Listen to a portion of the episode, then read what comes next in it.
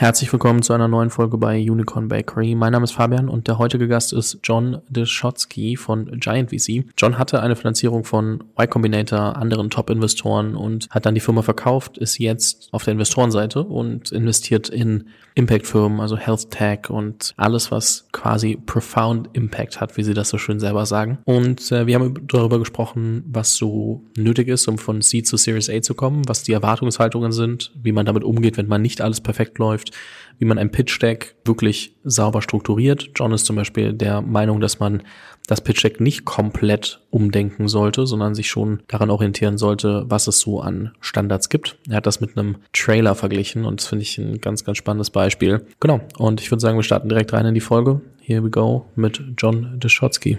Welcome to a new episode of the Unicorn Bakery. My name is Fabian and today's guest is John Dishotsky. He is a investor for Giant Ventures. He built a YC backed company before, raised more than 50 million in capital from uh, top tier VCs, sold the company and now is on the other side investing. Um, so a lot of things that we could talk about and we will um, cover like the differences, what changes between seed and uh, series A. How do you prepare for that as a founder? How, what transformation do you have to go through? But also to start with, first of all, welcome to the show. Thanks, Fabian. Thanks for having me on the, on the show. Excited to talk. I wanted to jump into the first question already before letting you say hello, but uh, let's do it now. As I said, you built a venture, you sold it, uh, you then turned uh, VC at some point, and the question that I have is, um, as a former operator, what things would you have loved to know back in the days when you were a founder that you already or only uncovered and discovered when you've been a VC? So, one of the things I had a inkling of as a founder was that your investors on your cap table are distributed like a bell curve. And what I mean by that is on one side, you have a small percentage of investors who are very helpful and a large middle section that doesn't do anything. And then this far right hand tail, which can materially mess up your company and, and actually in some cases tries to actively. And so your job as a founder in sort of interacting with investors is actually to think of them as like an outsourced executive team with KPIs and ways for them to extend and grow your brand or get you customers and things like that. And rather than a sort of I'm reporting to my investors approach. This is something that I wish I've done, I would did a much better job of early on. And now as an investor, I feel like I am, you know, treating my portfolio companies as sort of customers. Like what can i do to help you? You know and i have a list of all of our portfolio portfolio companies at giant. You know and every week i'm spending you know looking at ways to to improve their business and and and, and ways to help out. So i wish that you know you know rewind the tape back to, to 2015 and 16 when i raised the first uh, seed round for first Starcity that i had you know sort of interviewed each investor as if they were like an executive joining my team I think that's very interesting uh, because managing, like a lot of founders don't think about managing and uh, your VCs and investors. They, they think about, okay, oh, I'm happy that I at least get one. And, uh, of course, that if you have the choice, it's easier to, to think about stuff like that. But even if you don't have the choice and you have to walk with one yes, often if you have one yes, you might get some others if you play it right. But, um, if you have the one yes, then still you can uh, try to to optimize the relationship with this VC and try to focus on okay, how can this VC be helpful? How can I understand how they can be helpful and uh, what and then match it with what I need? And I think a lot of founders don't think about this enough. You, you nailed it. Like there's actually a meme in venture capital, uh, which is like, "Let me know how I can be helpful." Which is kind of like a throwaway line that people talk about, whether they invest or whether they don't. And the reason why it's a throwaway line is because many cases the investor doesn't actually know exactly what the most important thing is for your company right now.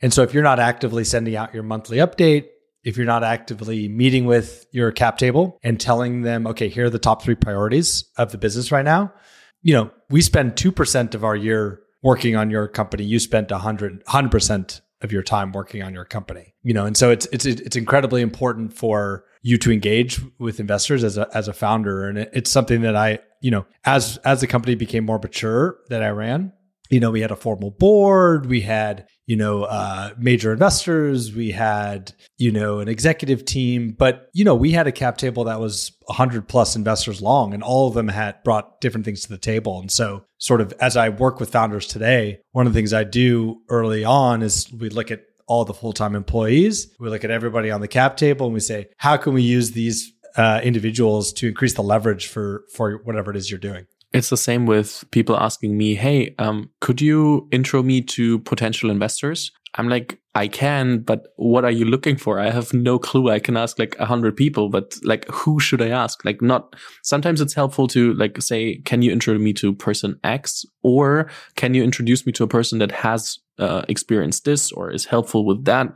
And like people forget to, to give context. They're like, can you help me? Of course I can, but on what? Like, what is the most uh, important thing for you that I I could help with? So that's not only true for for investors. That's also true for asking for help with literally everybody. Everybody you're asking, the more context you can give, the more help you will get. Well, it you you just touched on one of my favorite filtering techniques as a as a VC. So a lot of we'll get into this hopefully on the show today, but um, a lot of people ask what is my criteria for looking at investing in a company? And, you know, at the early stages, you know, Giant typically gets very involved at the seed or pre-seed stage. So we're we're super early.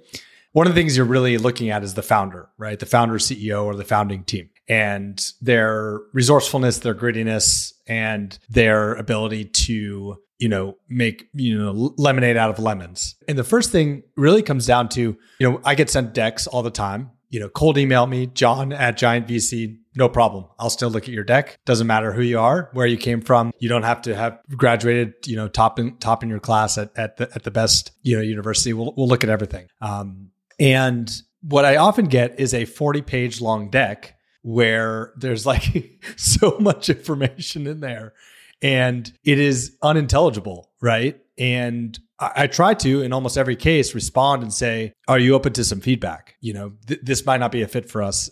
Um, are you open to some feedback?" And so I'll respond with like, "Hey, condense this down to ten pages. Here's the most important things you want to get across. It should be like a movie trailer. Don't show me the whole movie right now.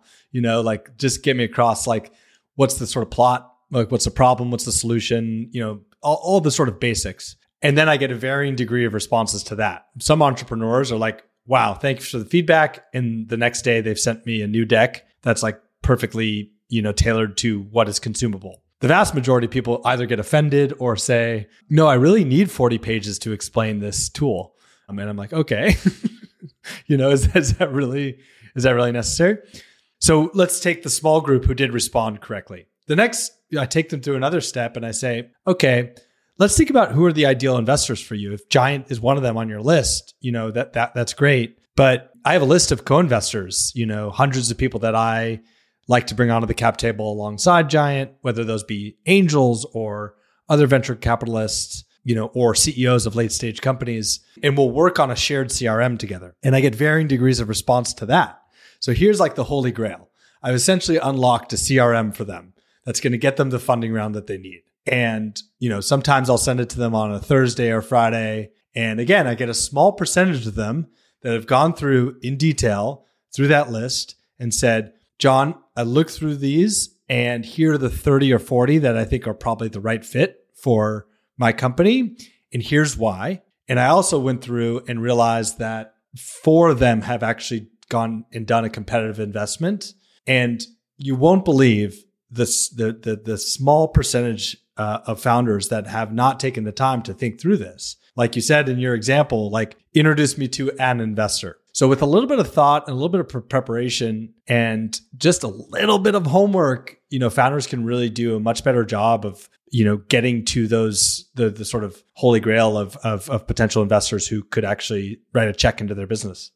Absolutely. And not, as I said, not only investors, it can be anything. If you say, I'm looking for new people, It's different from I'm looking for a new COO. I'm looking for someone who can help me set up a sales strategy. It's different from, oh, we have a problem with sales. Like how, like tailor what you're looking for towards the solution you might need. If you don't know what the solution is, tell people, Hey, I'm currently struggling with this. What's your experiences with that? What can help me get away with it and, and, and solve it? And I think a lot of founders forget it.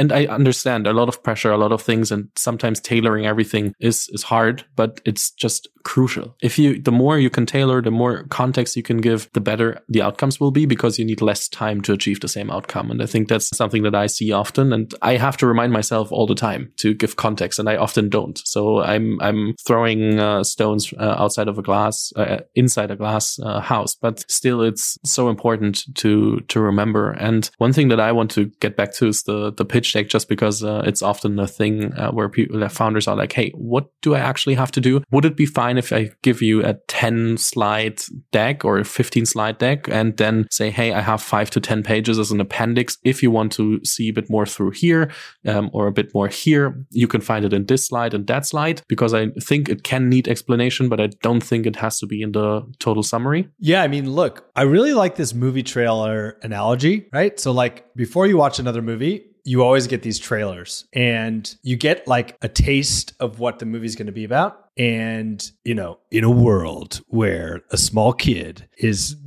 lost down a well, and you're like, I don't want to watch a movie about a small child falling down a well. Okay, next one. In a world where airplanes and sharks are competing against each other for you know to rule the world you're like okay cool that's interesting you know you want to think of your in the in the age of unlimited content, right? The inboxes of investors are filled with all sorts of of pitches. And so to stand out, you don't need to, you know, sort of over aggrandize what you're working on, but it needs to be really crisp and really clear. And communication is one of the things that a lot of founders struggle with. And and I did as well as a founder. And, and so, you know, you can Google like the Sequoia Capital guide to a pitch deck. I have one on my Substack as well. But really, it's like simple title slide with a one liner. We are the movie, uh, we are the startup about airplanes and sharks attacking each other, whatever it is. Something that's very clear that is, uh, is obvious. Um, the problem, okay? There's not enough entertaining movies about sharks versus airplanes. And the solution is our movie, right? And guess what?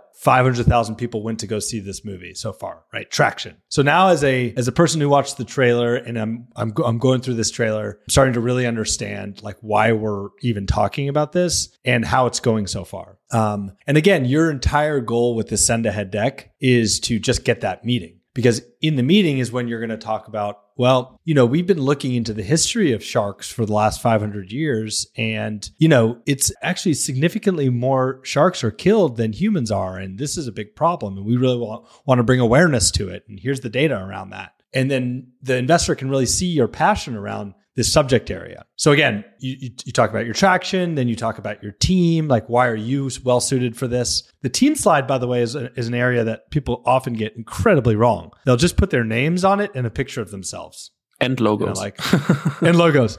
And I'm like, ah, that, t- that tells me nothing. You know, like you look happy and excited to work on your uh, startup. Looks like you haven't been working on it for very long because you look very well rested and you know you're in a good mood. No, but in, in, any event, I think the Y Combinator approach. One of the things they they taught us in in one of the in, in the first couple weeks is like, what's the one most impressive thing you did in your career? Like, just say that because what that does is it tells the reader, the investor, that like, oh, okay, you have the chops to do something incredible here, and or your slope, meaning the improvement of your career, is continuing to go up and to the right, right? And so rather than just putting the logos and your pictures, like was in charge of a product at Stripe that had 50% month over month growth for the last two years, or designed the Beats by Dre logo and, you know, did a global launch, you know, so like, things that are really bite sized, but again, it's your chance to brag you know, and then, and then beyond that, obviously, is like market. Like, are we in a are we in a market that matters? You know, competition. You should just be aware. Don't focus too much on the competition. And finally, the one that almost everyone leaves out is long term vision. You know, and, and I'm not just saying like show me a revenue graph that you're going to be a billion dollar company in the future. Is like if this works out, show me a vision of the future where your product or service is mainstream and we're all living in that world. And then what, what are you raising? And like, how much money do you need? And why do you need that money? What are you going to use that money on? So that's really, really simple. And a lot of people get that deck wrong. And I wish more people were more clear about it. And by the way, you'd be like, well, John, we want our deck to be a little bit different. Look, movie trailers work and they're always the same format because they've worked since the beginning of time. You know what I mean? Like they're just like a minute or two minutes to tell you what the movie's going to be about. Similar format here. Like don't try to reinvent the wheel. Like reinvent the wheel on your product or service, but don't try to reinvent the wheel on you know these kinds of things. One thing that i also think people are often doing wrong is the competitor slide. Uh, you didn't really mention it right now but uh, every every time my company is on the top right the top right uh, part of the graph is like not filled out. There's pretty much nobody doing anything right compared to to my company. How do i for example stand out or like present competition and myself in a way that works so that you're like okay they that that's a well thought competition slide. They understand their competition. They know their edge and they're not only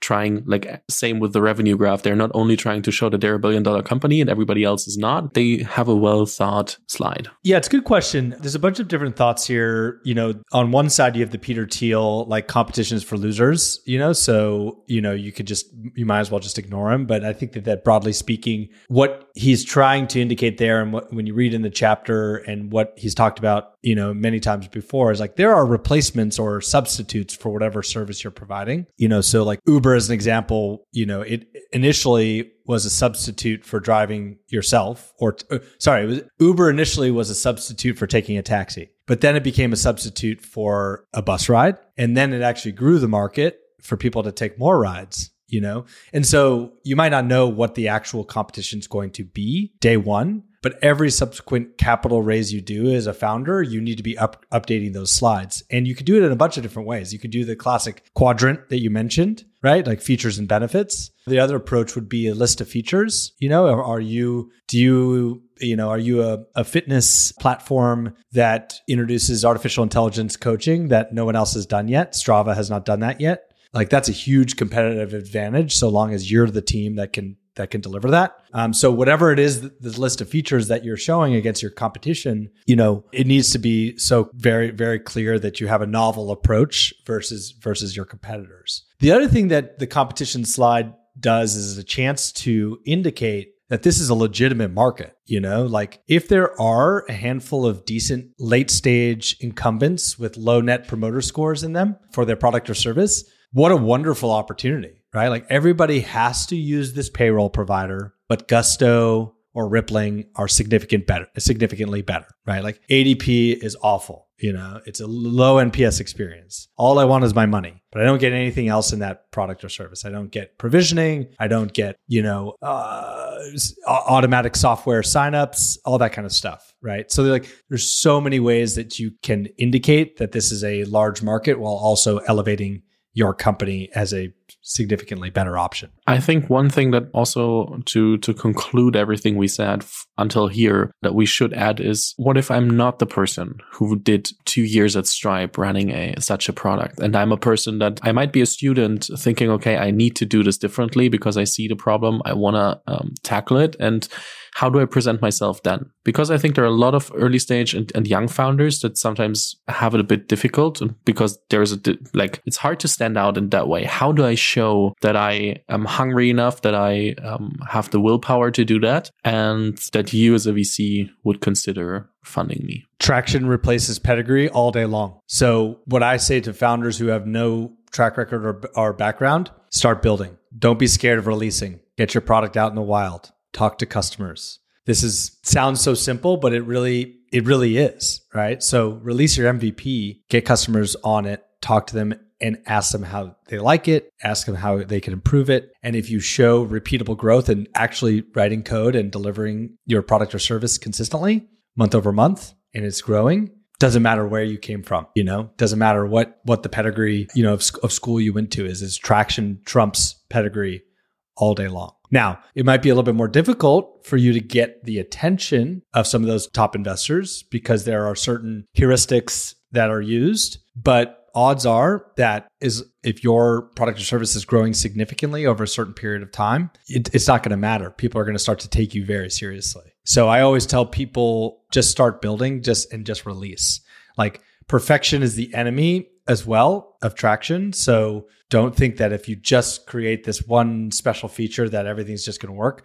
Startups are not like that. You could create a perfect product and no one no one shows up. You know what I mean? I forget the name of that silly billion dollar TikTok clone that was on that had like set seven minute videos. Uh, you might remember the name of it, but like they spent years building this. It was like a Netflix clone or a TikTok clone, and it was a total flop. Like nobody showed up, and so it, the reality is is that you just need to start and, and release your product and get it out there. And like I said, traction trumps pedigree any day of the week. I think we also have to say that traction does not always mean like you have to have millions and millions of revenue. It can be incremental steps. You just have to show consistency and that you're behind that and that you're like trying to push that forward. And one thing that I would also add is for founders at that stage, try to gather a peer group that you um, really trust and build the trust there and, and work with them on the stuff. And if they have VC funding, ask them if they could introduce you to their investors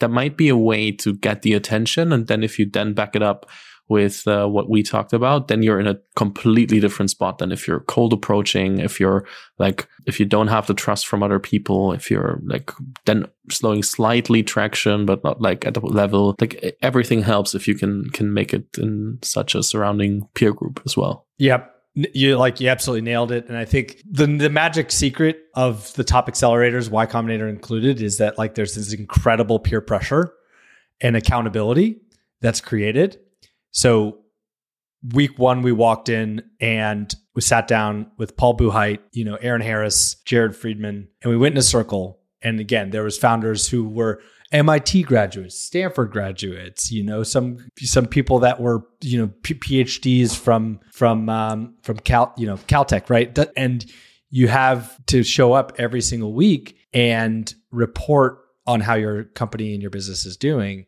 And you first and foremost have imposter syndrome because you're like, oh wow, this is a very high caliber group. Um, and second of all, you're like, wow, I really want to compete and win against my peers. Now, this is not hard to recreate in the real world. Like what you just mentioned is incredibly germane to this in that find five to 10 of your friends and say, look, I'm going to send you an update at the end of every single week. That update is going to include how many users I have, how many users I grew over the last week, how much cash I have in the bank, what my runway is, um, if I have revenue, how the revenue growth is, how many customers I talked to in last week, and any new features and any new asks that I have. And by the way, there's a free service on startupschool.org, which is completely free to just sign up for. And you put weekly updates in there and you add followers, and that's it. And so, like, I'm I'm right there with you. I think that there is a simple set of psychological tactics that founders can use to to hold themselves accountable. And if you want me to hold you, you accountable,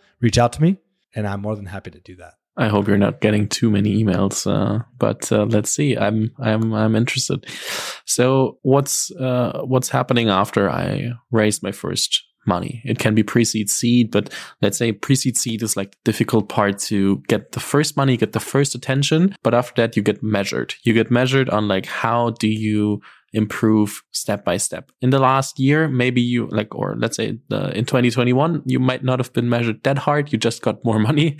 This now it's a bit different. But um, what am I getting myself into? What do I need to prepare for when I have my seed round and I want to get to Series A? What are the uncomfortable truths that I have to face right now? Because otherwise, I will not get my Series A. The holy grail is product market fit, meaning the market's pulling your product or service and can't get enough of it and you're like, I know everything's breaking. We don't have enough, you know, people. We, uh, we, everything's falling apart, but like it's a good feeling, right? And then there's not product market fit, which is what 99% of, of early stage companies experience, which is like nobody signed up today. What's going on? Let's try to tweak this a little bit, right? It's the craftsman or craftswoman part of founding a company, which is really like, I enjoy that period the most. I think it's the most artistic and also scientific, where you're really just testing a bunch of different approaches and really asking your customers, okay, what can we do to make this like part of your everyday life? So when we invest, we often really just start from the foundation, which is like, what's the, how are we communicating what it is that we do, right? And how evolved are we on this product or service? And where do we need to get it to so that it is useful enough in people's lives where they can't stop but coming back to it, right? And so part of that is like really nailing the communications and that can uh, start and stop with a funding announcement and say like okay let's scream from the mountaintops that we've launched and we've raised this capital and this is going to get us to the next level. Okay? The next thing we need to do is really think about who's the team that's working on this and are they a players? Now first time founders oftentimes will go to their friends and anybody that's available to hire them right? So it's like who's who's out there who has a pulse who wants to work on my startup and that's fine and by the way i i like more power to people. Just go get some warm bodies in day one and but immediately find what the high water mark is for performance. There's going to be someone, one or two people within that early group that is playing at a level that is far exceeding everybody else. And so what you need to do is to get everybody up to that level as quickly as possible or say, Hey, I love you for coming on board this journey and thank you for your tour of duty. I really appreciate you. I like you, but this is not a fit for you right now. I'm sorry. And I can help you find another job, whatever that is. But startups are hard and we all need to work overtime and we all need to, to execute at a very high level. So that's the second part. It's like, how do we make sure that we have that really great core team that's working on everything? You know, and, and then the third thing really is how we're talking to customers. So Giant gets incredibly involved, whether those are enterprise customers or whether those are consumers. We will really work on that archetype. Who's the audience goer? Who wants to go see the movie about sharks and airplanes? Is it a teenage girl who's just like obsessed with sharks, you know, who lives in Minnesota and can't get to the ocean? And so she's super excited to like go see this movie in high definition. Like, let's figure out who these people are. Let's name them. So we have Betty, we have Tim, we have Roger. And these are all the different archetypes of customers. Okay. If they're an enterprise customer, you know, is it a small to medium sized business who wants to save money on payroll costs and they're a restaurant and they're just trying to make ends meet, you know, and like every hundred dollars they save a month is like more tortillas that can be acquired, you know. So, how do we let's define those lighthouse customers and just evangelize to them to the nth degree and, and just spend as much time with them as possible. Um, and then finally, as you asked, like, how do we get to the to the holy grail? And that's the Series A. So there are some well-defined Series A metrics that are out there. I know, you know, Garry, formerly of Initialized, who's now going to lead YC, they've done an incredible job of just publicly talking about the the metrics that they expect at Series A. You know, whether that be recurring revenue for a B2B company, whether that be consumers on the platform and growth rate. What we try to do day one when having put seed capital, pre seed capital, and is back out. Okay, we've got 18 months to get there, 12 months to get there. What does that mean? What do we need to hit to? And let's make a plan together. Now, we don't make a plan with you to say, you're not hitting your numbers every month. What the hell is going on? Right? Like we've all been founders at Giant. And so we know what it's like. There are some good months, there's some bad months, there's some amazing months, there are some atrocious months, right? Like this is what happens. But let's all just kind of get an understanding that in order to become a company that matters in the next decade, it's going to take significant growth. And so we need to start now. If we're not growing significantly, there's probably a problem. So we'll talk we'll start with those numbers and then you know, we're relationship driven. We have great relationships up and down the sort of classic Sandhill VCs, as well as the emerging VCs, as well as the solopreneurs, as, as well as, you know, a lot of the top European VCs. And so we'll go out to them and say, Hey, this company really fits within your area of focus. Like, do you want to start building a relationship with them now? And that'll be six months before the raise actually happens. And it's really just a casual conversation. Now, some of those are happening in person now, some of them are happening over Zoom, but it's really like, do you care about sharks and airplanes? Is that something that you care about? Like, or are you more of the boy down the well? You know, is that your cup of tea? And so that's fine. Uh, we won't include you in the process uh, when we actually go out to raise. And then we coach our founders night and day, like boot camp, you know, like Navy SEALs, like how to get ready for that fundraising period because it's intense.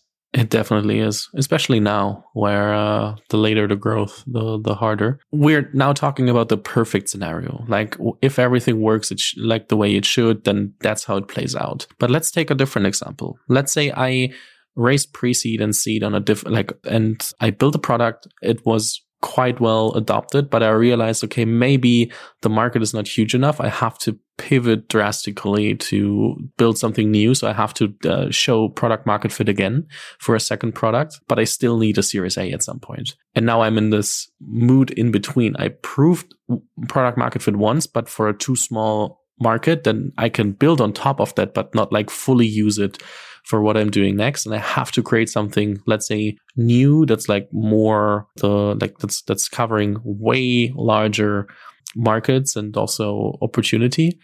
How do I approach this? How do I tell this to my Series A investors that I'm in the middle of the process or that I built a new product, but it is not as far as if I would have started three or four years ago because I um, had to do a major pivot in between.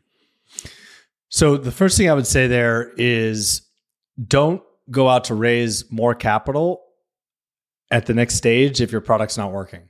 Like just don't do it. Like re- reduce the size of the team down to the founders and just continue off on that journey in the woods to find product market fit. And uh, by the way, you're exactly right. There's a small percentage of companies that get product market fit, right? Very small. There's that there's a big section of them that have some inklings of it, but it's not working perfectly. And so in that scenario, like growth is decent, but it's not flying off the shelf. And again, the goal there is just to stay as lean as possible and continue to work with building the product and or service in a way that things start to really, really take off. Okay.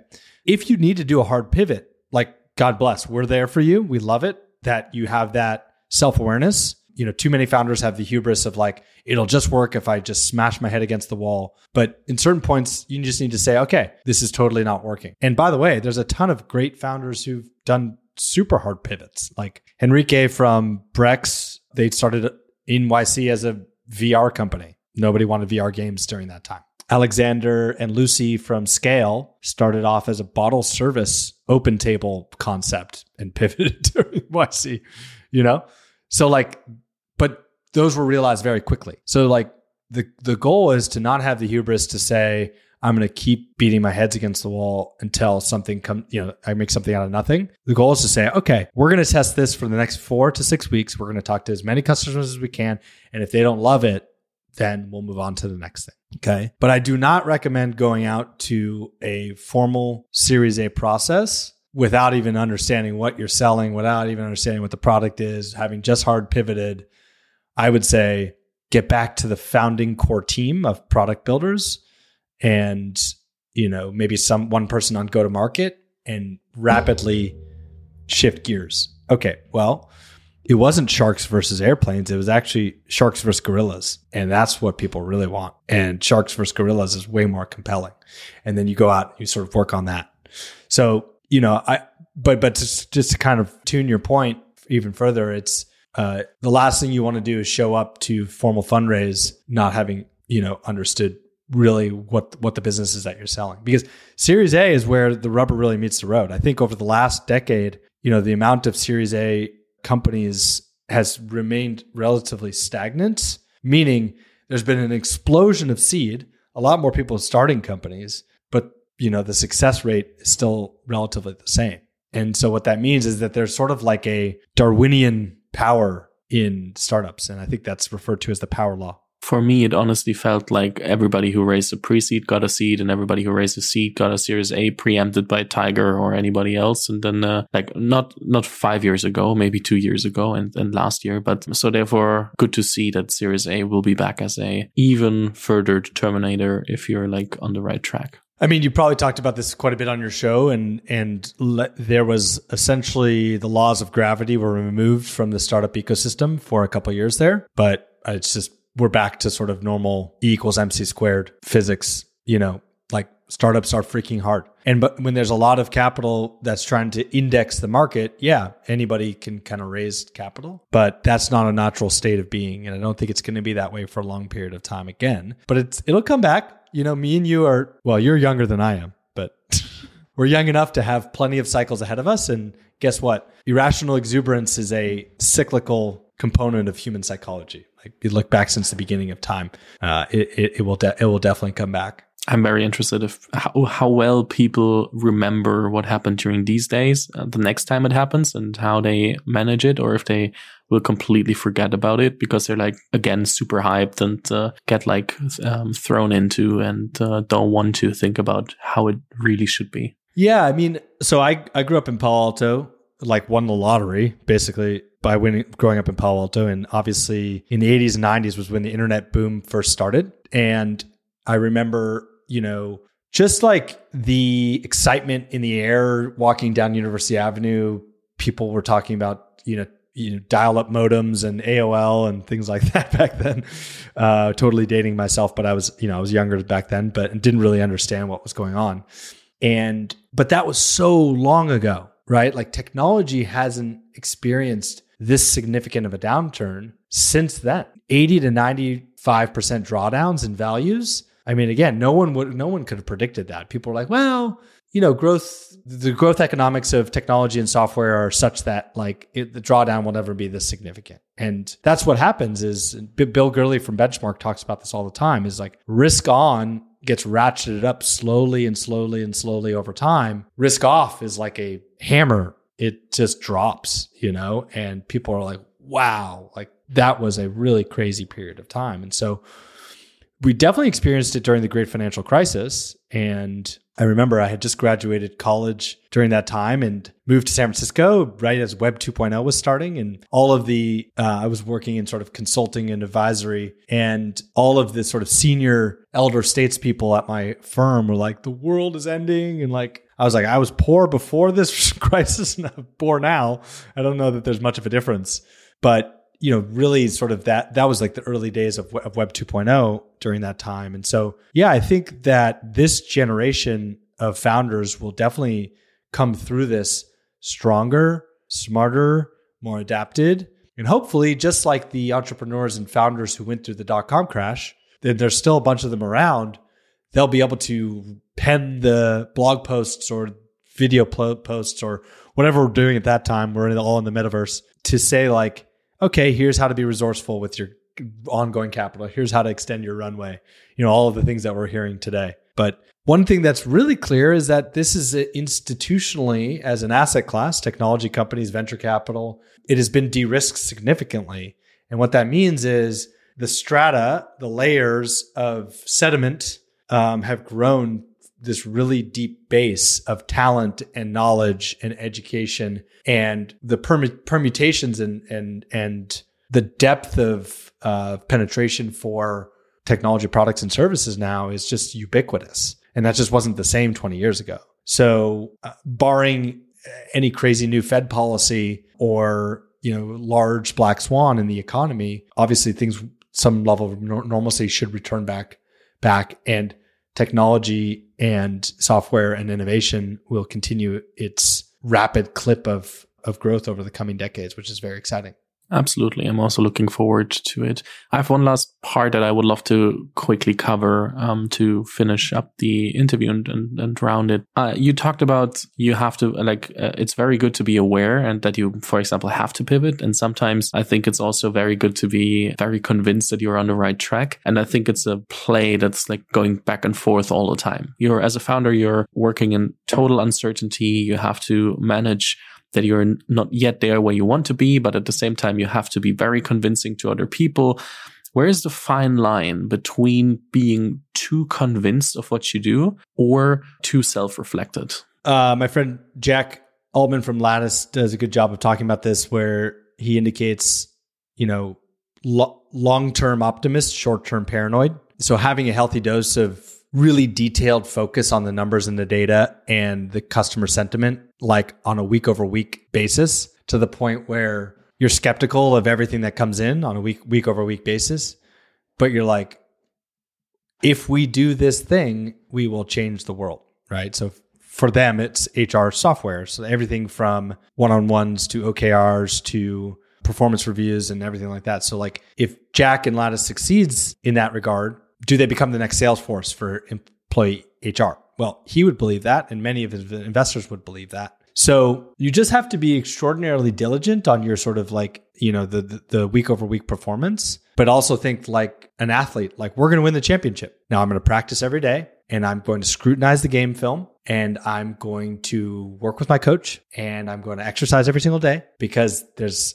a guy or a gal who's right behind me who's just as fast or just as hungry who wants to beat me. And so that is really the key to some of the best performing entrepreneurs I've seen. And you know, Gi- Giant is lucky. Like we we back you know entrepreneurs with purpose, right? We're not backing photo sharing apps. We're not ba- backing productivity tools. We focus on founders that are in climate, healthcare, inclusive capitalism. And these founders want to make a big dent in the biggest problems that society has today. Now, getting that off the ground is very difficult. Often they're in very regulated markets like biomanufacturing or regenerative agriculture or water mitigation, water water management. So getting that initial flywheel going is very very difficult. But then imagine a world where we've sequestered trillions of, of tons of carbon and, you know, uh, th- that's amazing, right? So I think that that's really the key is to have that natural symbiosis.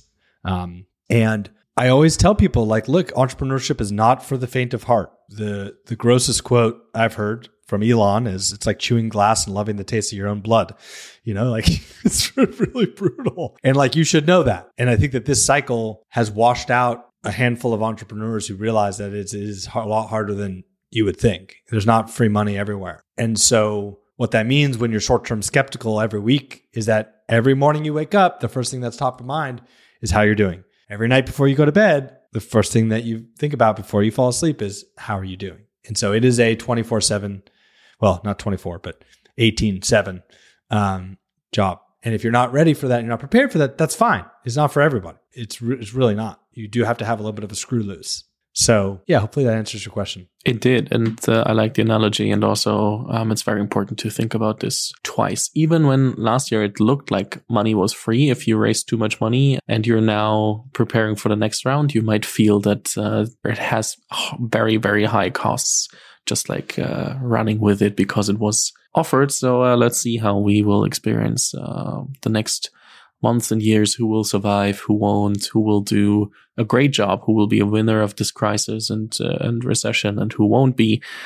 Um, so yeah, uh, I'm I'm very uh, curious to see that. Uh, I have one really last question that I want to ask, and uh, it's what advice do you give often, but you feel or find it hard to follow it yourself? Be kind to yourself what I mean by that is like most people who are in entrepreneurship are very really want to live a life with purpose and live a life that is meaningful. And what that means is that you're probably your, your own hardest critic. And you, I, I wrote a, I wrote an article in Fast Company when I was running my comp, when I was running my, my business about mental health, which is like, I think it's a lot more popular conversation nowadays, but it wasn't at the time, which is basically like we have this expectation that you're like always crushing it, you're always doing great and everything's perfect, but like the reality is is 99% of startups, 90% of startups fail. And so and that journey can be incredibly challenging and it can be even harder if you're not kind to yourself. And what I mean by that is, you know, exercise every day, get the right amount of sleep, you know, make sure you check in on loved ones and they check in on you, eat properly, don't drink too much, don't smoke too much, all those things. And the, and then control that that self-talk, you know what I mean? Like get to a place where whether you're journaling or whether you're having conversations on a long walk by yourself where you're like you have a sense of pride like not a lot of people are doing what you're doing. And so don't always, you know, don't try not to be too too too down on yourself or expect a crazy amount you know, my father recently passed away and the words that echo in my head from him, because he was um he was a psychiatrist, was in like very good with people. And like my friends would come over just to see him sometimes and not me. so it's like um, but he he he'd always just say, like, take it easy on yourself, man. Like you gotta love yourself. If you don't love yourself, nobody else will.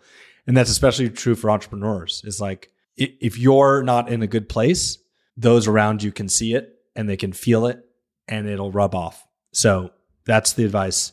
And, and I'm getting better at it. I would say I'm not perfect.